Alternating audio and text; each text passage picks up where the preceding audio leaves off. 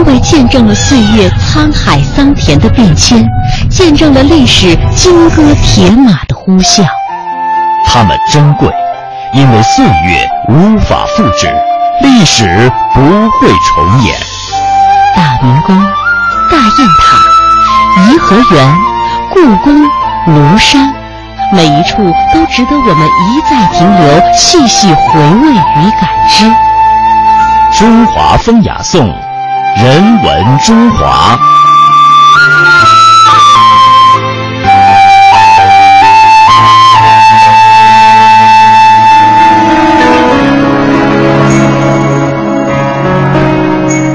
早在明末清初，作家孔尚任经过十五年的长期酝酿，三易其稿，写出了一部传奇的剧本《桃花扇》。全剧以扇子为主要的线索，借离合之情写兴亡之感，也成为了一代名作。然而，在中国人的世界当中，尤其是在生活世界里啊，这把小小的扇子作为中国器物的重要一支，不仅是来源于人们朝凉暮日的生活所需，更是和诗词歌赋、书画雕刻、戏剧歌舞这些形式交汇融合在一起，形成自己独特、内涵丰富的文化语言。那么，为什么人们对于这小小的扇子如此的热衷呢？中国的扇子又是怎样产生的呢？我们先来通过下面这段音频了解一下扇子产生的历史渊源。在近代人崔豹所著的《古今注》中就有这样的记载：盛世造扇，既受谣传，广开视听，求贤人以自服，故作五名扇也。就是说，中国的制扇历史至少可以追溯到三千年以前。而这位上古帝王舜就是中国制扇第一人。珍藏于台北故宫博物院中的供职图，就形象地再现了上古人使用这种扇出行的情景。这是一种用野鸡羽毛制成的雉尾扇，一把扇子大约要用八根雉尾羽，加上长长的木柄做成的长柄扇，不仅可以遮风避光，还可以柱状威仪，象征着帝王的高贵和权威。因为是用羽毛制成，又要由侍者手持，所以这样的扇子在当时被称为扇，也就是仪仗用扇，并被后世历代朝廷列为鲁部要器，成为中国礼制政治的重要组成部分。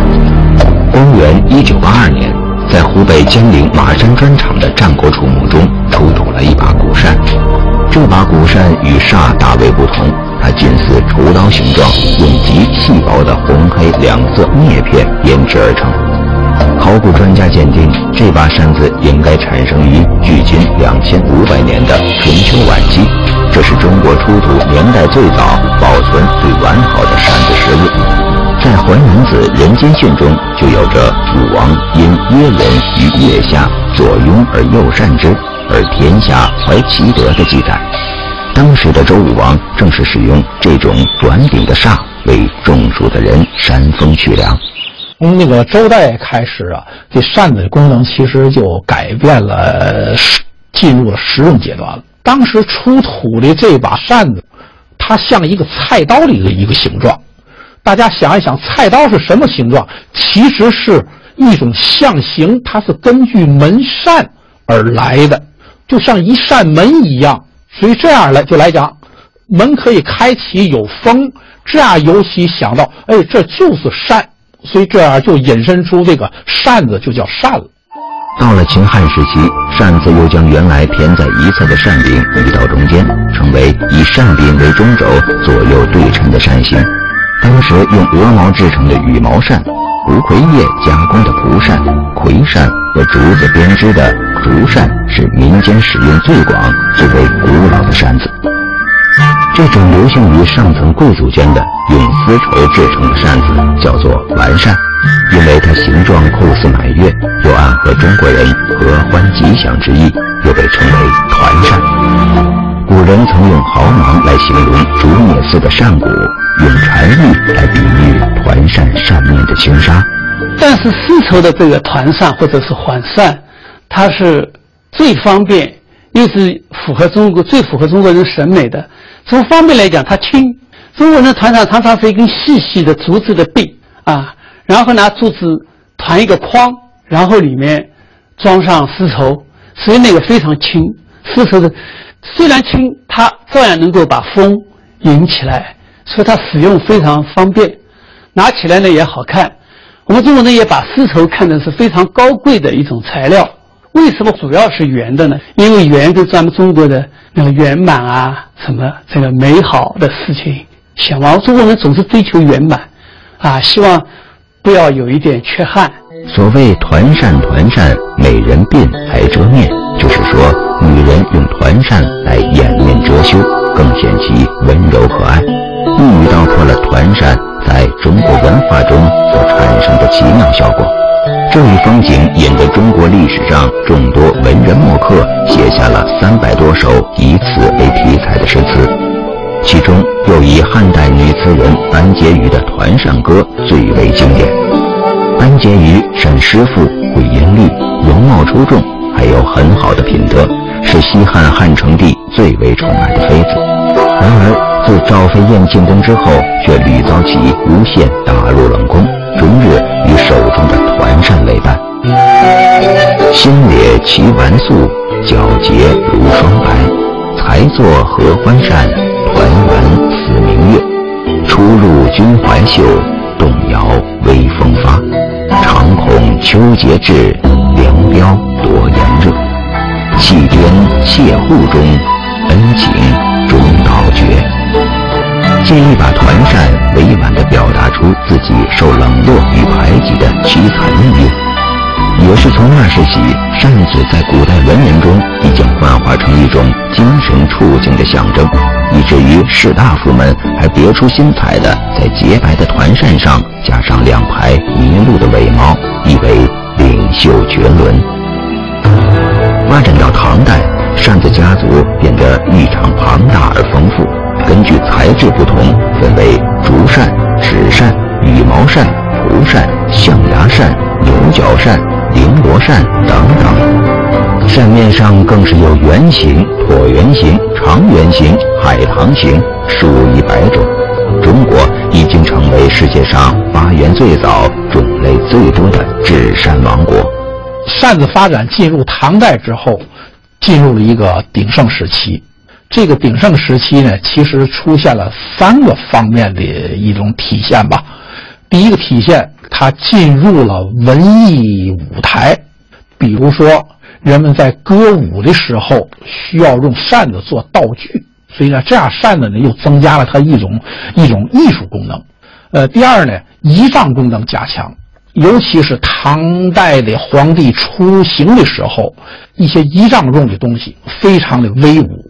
而且扇子在这里占了一个很大的一个空间，呃，第三一个就是进入民间，民间当时引风纳凉，扇子已经基本被普及开来了。人们对扇子心存感激，称它为良友；即使是破扇子，也称赞它虽然蔽日无泉影，但仍然摇风柔伴凉。中国冬秋夏扇的服饰体制由此形成。值得一提的是，这时的人们还利用刺绣、绘画等工艺，在扇面上做出种种装饰，开启了中国扇子从实用器具到审美器具的转折，构成了中国扇文化中礼仪之扇、实用之扇、审美之扇的三大体系。也是在此时，承载着丰厚的历史与文化的中国团扇，也伴随着日本遣唐使的船队传到了日本。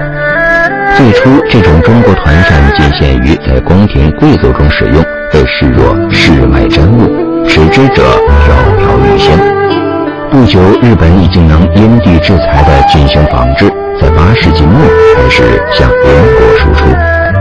如果说中国团扇传入日本，丰富了日本文化的话，那么日本制作的折扇传入中国，也在中国扇子中掀起了波澜。此后，折扇逐渐取代了团扇的主导地位，成为中国最为盛行的扇形。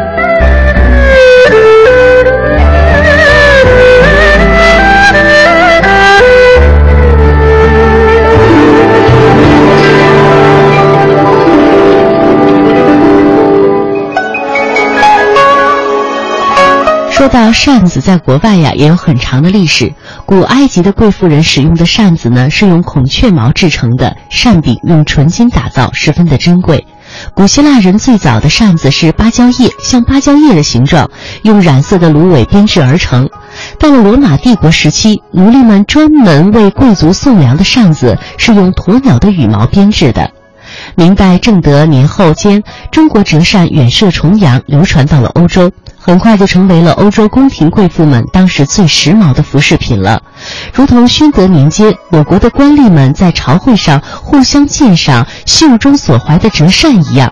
在十七、十八世纪的法国巴黎凡尔赛宫廷的舞会上，盛装的贵妇们也纷纷欣赏各自手中的折扇而引以为荣。公元一四零三零三年，明永乐皇帝登基，那一年日本进贡的那一种可以自由伸缩的扇子引起了他的关注，倍加喜爱。于是呢，命令大量的呃仿制，赐名为折扇。从此打破了团扇两千年来一统江山。那么明代的折扇究竟是什么样子的呢？位于江苏省苏州市的虎丘，一九六六年，人们在这里发掘的明万历年间吏部尚书王希爵夫妇的墓葬中，发现了两把明代早期的折扇。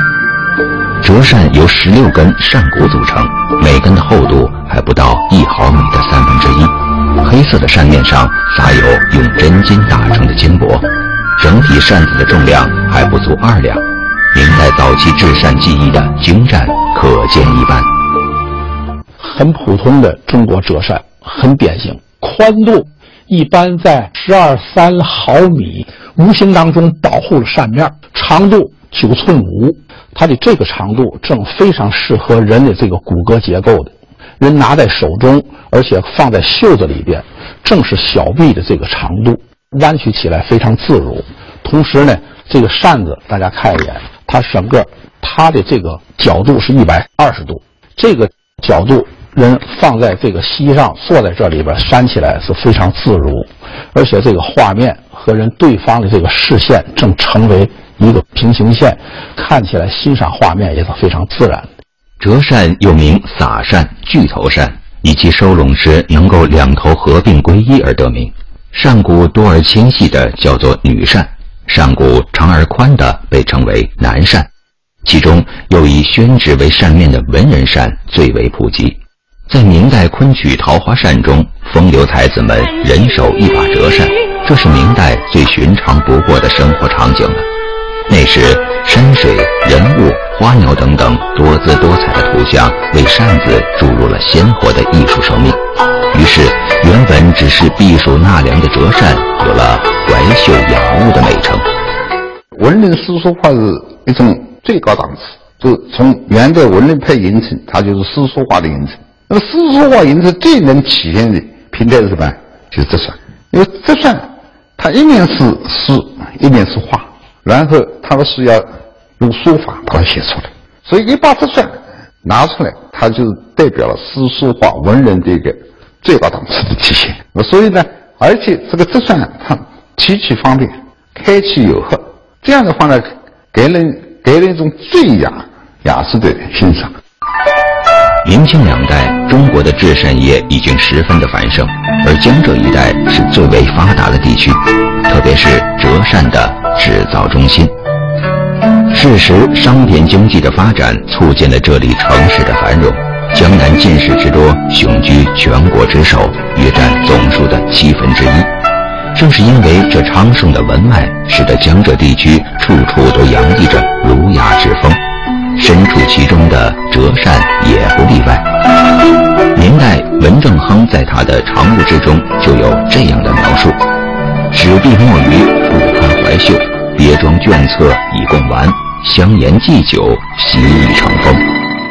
其实晚明的文化倾向就是文人化，特别是文人那种追求精致生活的，什么东西都要玩得很精致，不是奢华是精致。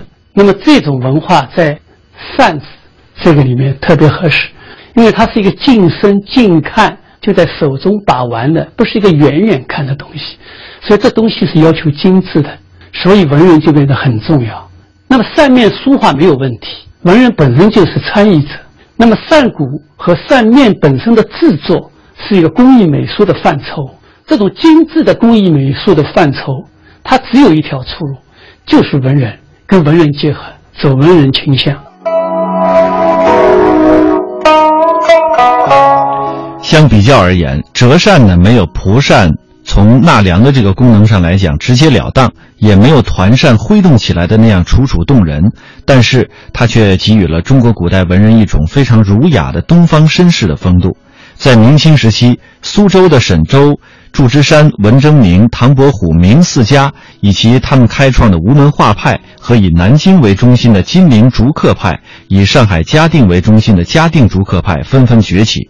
那么这些艺术大家无不参与到扇面的绘画以及扇骨的雕刻中来。那么折扇究竟在文人心中意味着什么呢？胡仲谦是明代万历年间金陵派竹刻的创始人，正是他首次将雕刻艺术运用到扇骨之中。珍藏在天津博物馆的梅花，就是胡仲谦明代晚期的一件作品。虽是寥寥几笔，却得自然之趣，使人们仿佛嗅到了折扇中那寒梅的阵阵清香。也正是因为这些文人的投入，才为折扇的辉煌注入了强大的生命力。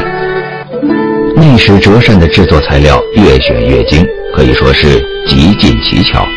扇骨骨料有用象牙、玳瑁、贝壳、沉香以及香妃竹、红木、紫檀等名贵材料，配以漆雕、螺钿、雕刻等高级工艺，或形制古朴优美、优雅别致，或装饰素净淡雅、赏心悦目，或雕刻巧夺天工、独辟蹊径。扇面更是五彩缤纷，更有无数的大家离手与方寸之间的巧妙构思、书画点缀，甚至连扇坠、扇套、扇盒都十分考究。一把小小的折扇已经成为了包揽各种工艺的集大成者。我们现在的这个折扇。它可以怀袖雅物，搁在怀里，搁在袖里边。它可以随身而带。扇子一旦进入公差场合，其实是大家互相传阅、互相观看的一种公开品了。在这个时候，对这个的精致程度，显示一种你的身份，显示你的富贵，显示你的这种欣赏水平。扇子又有了这种功能了。儒雅的折扇，在男人们看来，不仅是用以生风纳凉的工具，也不仅是一件艺术品，更成为他们身份地位的象征。这也让当时来华的意大利人利玛窦倍感惊讶。他在他的游记中写道：“在这里有一种特殊的行业，远比别处普遍，那就是纸扇业。在大庭广众之中，不带扇子会被认为是缺乏风度。”尽管气候已经使人避风而不是扇风，或许这种特殊的习俗的原因是人们用扇子是为了装饰，而更甚于为了需要。如果说文人扇追求的是一种雅韵的话，那么流行于普通民众间的黑纸扇则更加注重于扇子的结实耐用。它的扇面采用的是桑皮纸，其韧性非宣纸可比。其黑则源于煤炭，不怕水湿，因而又有一把扇子半把伞的美誉。京剧人物、民间故事、山水风景，展现出了与文人用扇风格迥异的世俗生活情趣。有了文人的专宠，普通民众的垂青，折扇由此大行其道。明末以来，中国已经成为了世界上最大的折扇生产和出口国。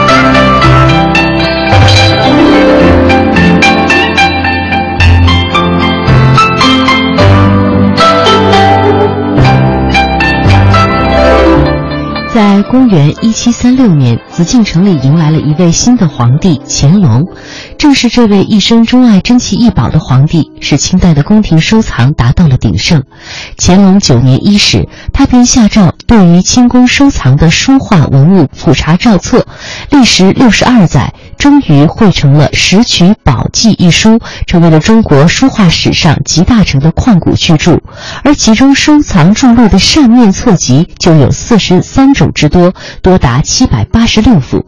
那么，为什么人们对这小小的扇面收藏如此的乐此不疲呢？中国的扇面艺术又是怎样产生的呢？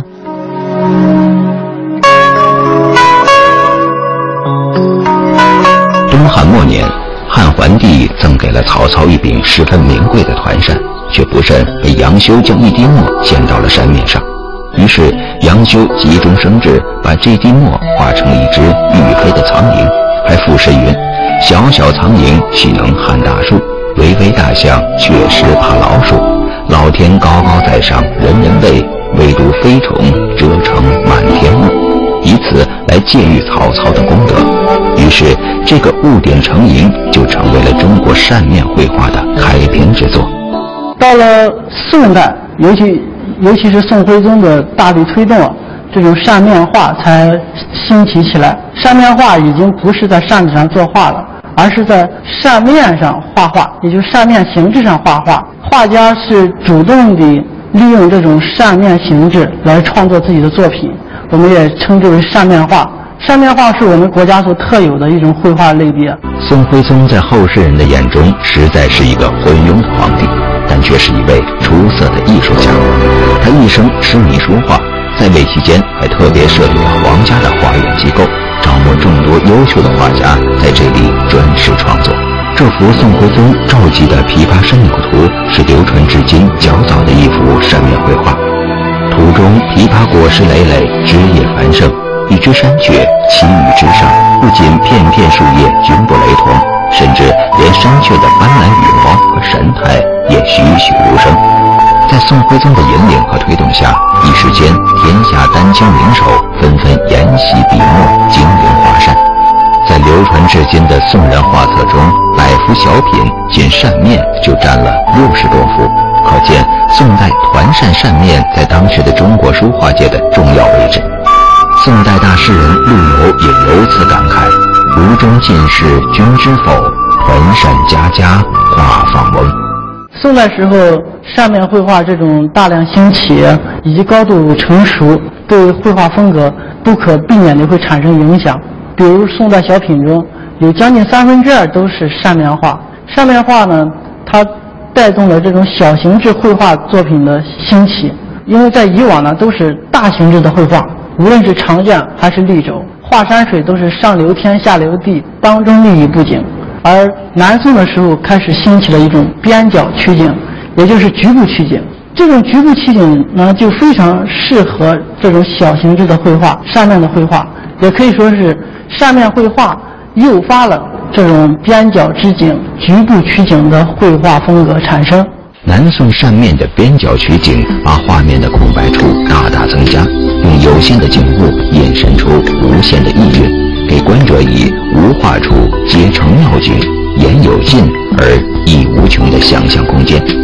不过，真正将扇面艺术推向极致的，还是明清时期的折扇扇面。就到明以后，因为我们这个扇子越做越好，所以文人就开始在上面呃绘画写字。在扇面上绘画写字是要有一点特别技术的。那个祝英明啊，就是很有名的书法家，他曾经说过，在扇面上写书法，特别是写草书啊。就好像美人在瓦砾上跳舞啊，因为那扇面是凹凸不平啊。画画的话，比如画山水，画山水大家知道应该有个地平线，对吧？不管你画出来不画，总是有在那儿。然后扇面是一个扇形，你看那个地平线该怎么处理？所以这里面有点技巧。然后我们中国在明代，就是不但是解决了这个在扇面上怎么作画写字，而且呢，画出来写出来反而更有一种味道啊，成为一种特独特的小品的美术啊。那么这个东西的发展以后呢，是明以后擅自流传到文人的阶层、知识分子的阶层、宫廷啊，就上层去，是一个很重要的原因。那么又为成为人们之间的一种人文交流的载体啊，大家互相惆怅，写一首诗给你，那就不一定写一张纸来送给你了，可以写在扇子上。折扇一条弧线，上宽下窄，仿佛一道儒雅的彩虹。无数的文人墨客都因迷恋它优雅的形制与方寸之间巧妙构思，挥毫泼墨。代鉴藏家吴荣光在《文征明书画扇册》中说：“到明代四家，唐沈文求始为书画，未为无下人书画扇面之风气。之后，松江画派、清六家、四僧、扬州八怪、金陵八家，都在扇面上写下了辉煌的一页。与宋代注重形色不同，明清时期的扇面更加追求得向外之象的神韵，文人们不仅将诗书画融为一体，还把画中的景物与人格道德联系起来，寄情于景，情景交融。在画中的梅兰竹菊、山水松石之外，我们似乎还看到了一位隐者远离尘世的是非，与清风明月为伴，与竹林松柏为友的心境。这种超然的意境，或许正是明清扇面的魅力所致吧。当年吴门四家之一的唐伯虎就是其中的高手。唐伯虎自幼才华出众，是位天才的画家，名列江南四大才子之一。但他那愤世嫉俗的狂傲性格，不容于当时的社会，以致一生坎坷，最后潦倒而终。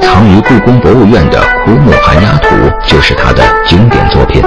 画中通过枯木、山石与寒鸦的巧妙构图，溢出一种凄凉、孤独、失意与无望。风卷杨花竹马蹄，送君此去听潮鸡。谁知后夜相思处，一树寒鸦未定息。仿佛正是他对自己人生命运的真实写照。写扇子也有各种形式发展出来，就是这种艺术形式只有扇子有啊。比如写书法，我们写书法有一个布局嘛。那么在一般的纸上、绢上写，跟扇子上写是不一样。扇上有很多规矩，不同的写法，比如一行各一行，长短行，一行长的，一行短的，一行长的，一行短的。这种形式你不可能在什么平条啊，或者是手绢啊、中堂啊，没有这种形式。扇子上有，扇子还有所谓格景扇。就是一格画一个字，一格画一个字。多的时候这来八个，那边八个，一把扇子十六个名家配起来。所以呢，就是有很多书画创作的形式，只有扇面有。大家在扇面上动脑筋，细细品味沈周的笔墨山水，文征明的竹石，回首平的花卉，现实的山水和被文人们艺术了的山水，或虚或实，或梦或幻，彼此交融。散发着文人们挥之不去的隐者情结，而这一切全都被收进了神奇的折扇之中。